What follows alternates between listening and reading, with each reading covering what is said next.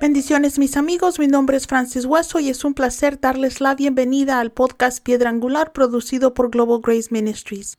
Este es el quinto episodio de la serie Estudiando el fin de los tiempos.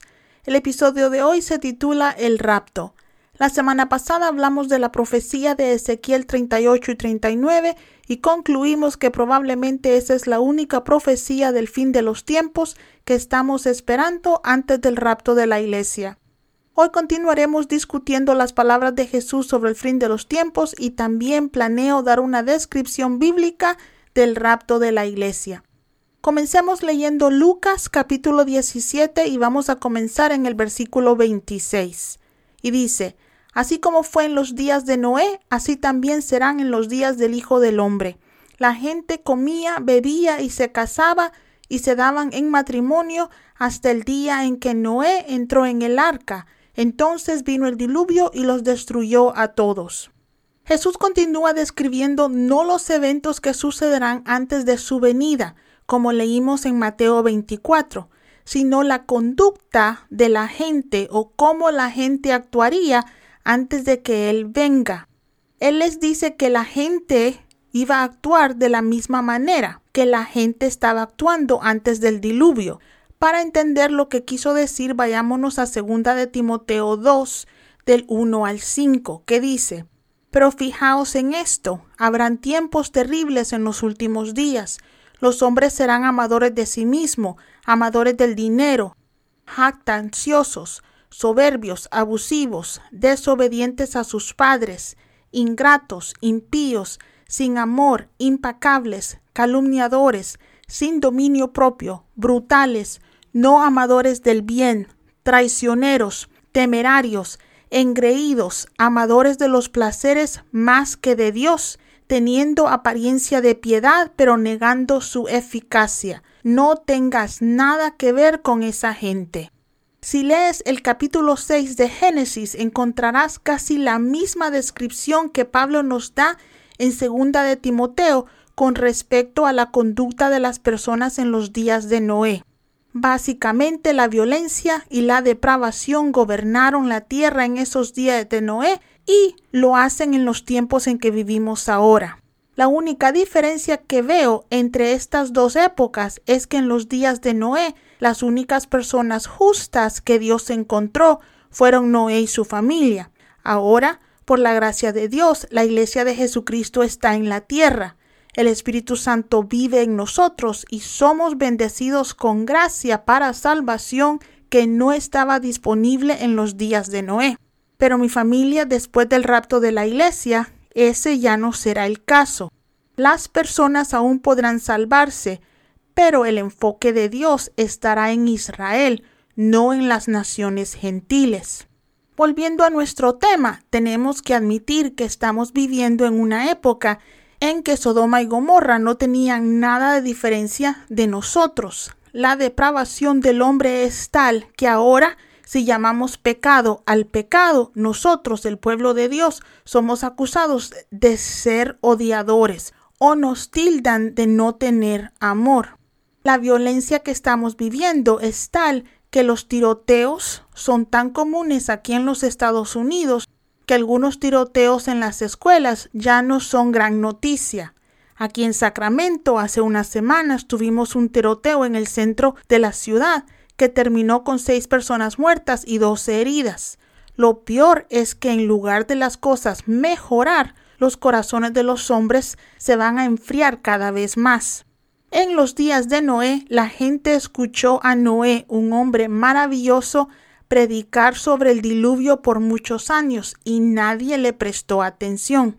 Creo que una de las peores señales que estamos viviendo como en los días de Noé es la apatía por las cosas de Dios que existen en las personas no creyentes y también la apatía por la segunda venida de Cristo que existe en la iglesia. Ya no vivimos esperando escuchar el sonido de la trompeta llamándonos a casa, pero mis amigos, Espero que eso cambie pronto. necesitamos prepararnos para los eventos que nosotros o a más tardar la próxima generación va a experimentar. Con eso en mente, vayan conmigo a Mateo 22 y vamos a empezar a leer el versículo 42 que dice, Por tanto, velad porque no sabéis en qué día vendrá vuestro Señor, pero sabed esto, que si el dueño de la casa supiera a qué hora de la noche iba a venir el ladrón, se habría quedado despierto y no habría dejado que allanaran su casa. Por lo tanto, vosotros también debéis estar preparados, porque el Hijo del Hombre viene a la hora que nadie espera. Con esto vamos a hablar del rapto de la iglesia. La palabra rapto no aparece en la Biblia. El término proviene de la palabra griega harpazo, que significa llevar, transportar o arrebatar. El concepto del arrebato o del rapto de la iglesia se enseña claramente en las escrituras. De los 260 capítulos del Nuevo Testamento, encontramos 318 referencias sobre rapto y la segunda venida de Cristo. Acompáñenme a Primera de Corintios 15 y vamos a leer del versículo 50 al 54, que dicen, Esto os digo, hermanos, la carne y la sangre no pueden heredar el reino de Dios, ni lo corruptible hereda lo incorruptible. Mirad, te digo un misterio, no todos dormiremos, pero todos seremos transformados en un momento, en un abrir y cerrar de ojos, a la trompeta final, porque sonará la trompeta y los muertos serán resucitados incorruptibles y nosotros seremos transformados porque es necesario que este cuerpo corruptible se vista de lo incorruptible y este cuerpo mortal se vista de inmortalidad. Cuando lo corruptible se vista de lo incorruptible y lo mortal se vista de inmortalidad, entonces se cumplirá la palabra que está escrita, la muerte estragada por la victoria. El rapto debe distinguirse de la segunda venida de Cristo, porque estos son dos eventos separados. En el rapto, el Señor viene en las nubes para encontrarse con nosotros en el aire. En la segunda venida, el Señor desciende hasta la tierra para pararse en el monte de los olivos, lo que resulta en un gran terremoto seguido de la derrota de sus enemigos. Esto se encuentra en Zacarías capítulo 14, versículos 3 y 4. Como les dije la semana pasada, no sabemos cuándo ocurrirá el rapto, lo cual es importante porque muchas personas confundidas han tratado de averiguar la fecha del rapto sin ningún éxito. La Biblia nos dice incluso que Jesús les dijo a sus discípulos que nadie sabía el día en que él regresaría por su iglesia. Solo el Padre lo sabía. Sin alejarme demasiado de la Biblia, puedo estipular que Jesús podría saber ahora cuándo ese día sucederá, porque ya no está limitado a una naturaleza mortal. Ahora Él es omnisciente como Dios el Padre, pero ningún hombre sabrá con certeza cuándo sucederá el rapto hasta que suceda. Durante muchos siglos la Iglesia creyó que el rapto sería inminente.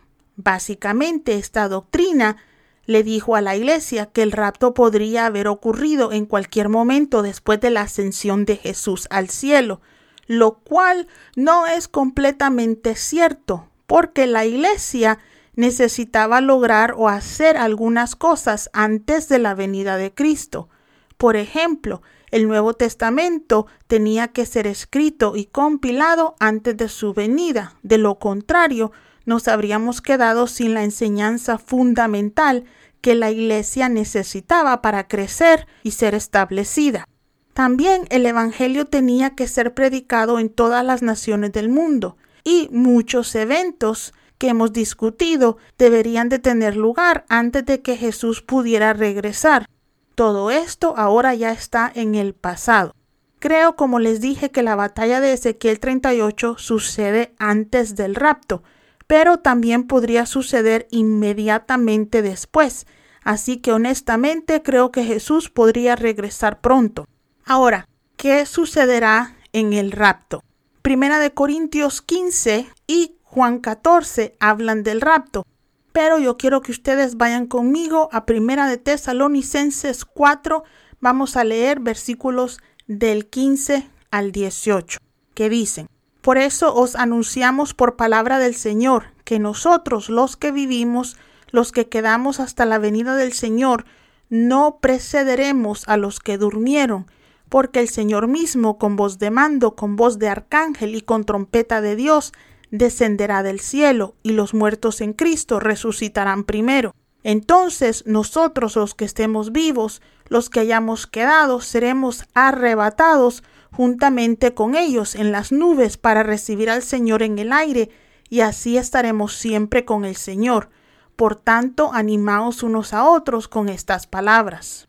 Usando las escrituras como nuestra base, sabemos que sucederá lo siguiente durante el rapto. Número uno, el arrebatamiento de los santos será repentino, pero como les dije, creo que el rapto sucederá justo antes del comienzo de la tribulación. Número dos, el rapto incluirá la resurrección de los muertos. Una cosa que quiero que noten es que después de la resurrección de Cristo ya no vemos la palabra morir en el Nuevo Testamento. Los escritores del Nuevo Testamento, cuando hablan de las personas que mueren, se refieren a la muerte como si estuvieran dormidos. Así, los que han caído en el sueño resucitarán durante el rapto. Aquí hay dos escuelas de pensamiento con respecto a esta resurrección. Hay personas que piensan que las personas que están muriendo ahora o los que han muerto antes del rapto simplemente se van a dormir y están esperando el rapto para despertar. Y también hay otras personas que piensan que cuando morimos nuestras almas y espíritus regresan al Padre y viven con el Padre desde ahí en adelante y obtendrán sus nuevos cuerpos durante el rapto. Pero nuestros seres queridos que ya murieron están disfrutando con Cristo de todo lo que el cielo ofrece en este momento. Hay demasiados versículos que apoyan esta escuela de pensamiento o esta forma de pensar para creer algo diferente, pero les dejo a ustedes el que decidan qué es lo que quieren creer. Número 3.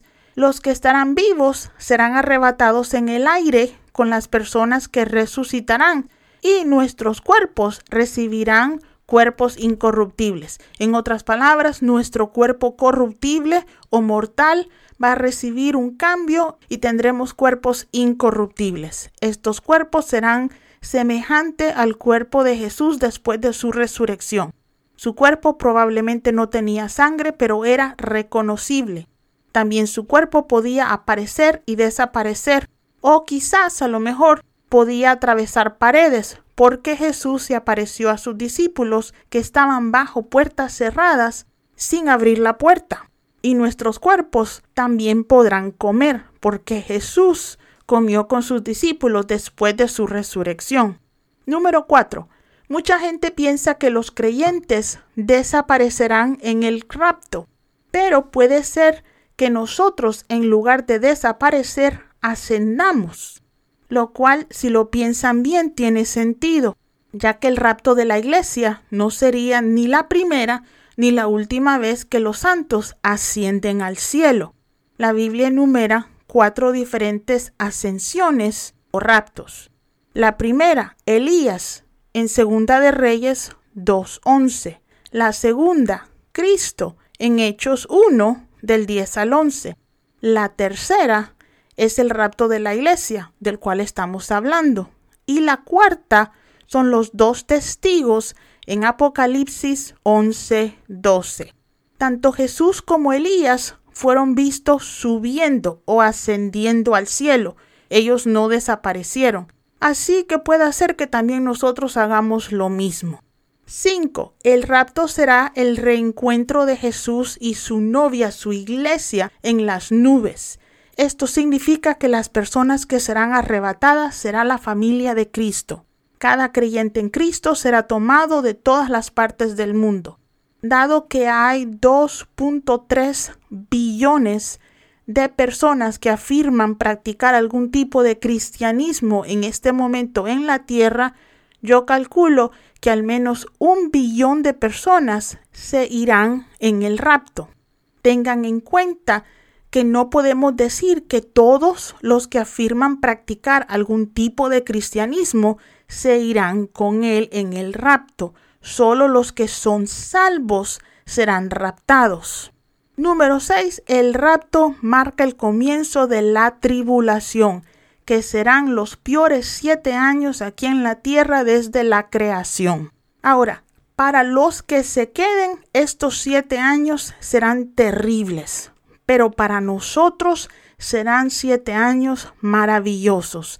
¿Se imaginan lo feliz que será ese día? Llegamos a ver a Jesús cara a cara, obtenemos un cuerpo nuevo incorruptible, vemos a nuestros seres queridos que han ya partido, caminamos por las calles de la Nueva Jerusalén por primera vez, obtenemos nuestros hogares celestiales. ¿Se imaginan recibir esas llaves?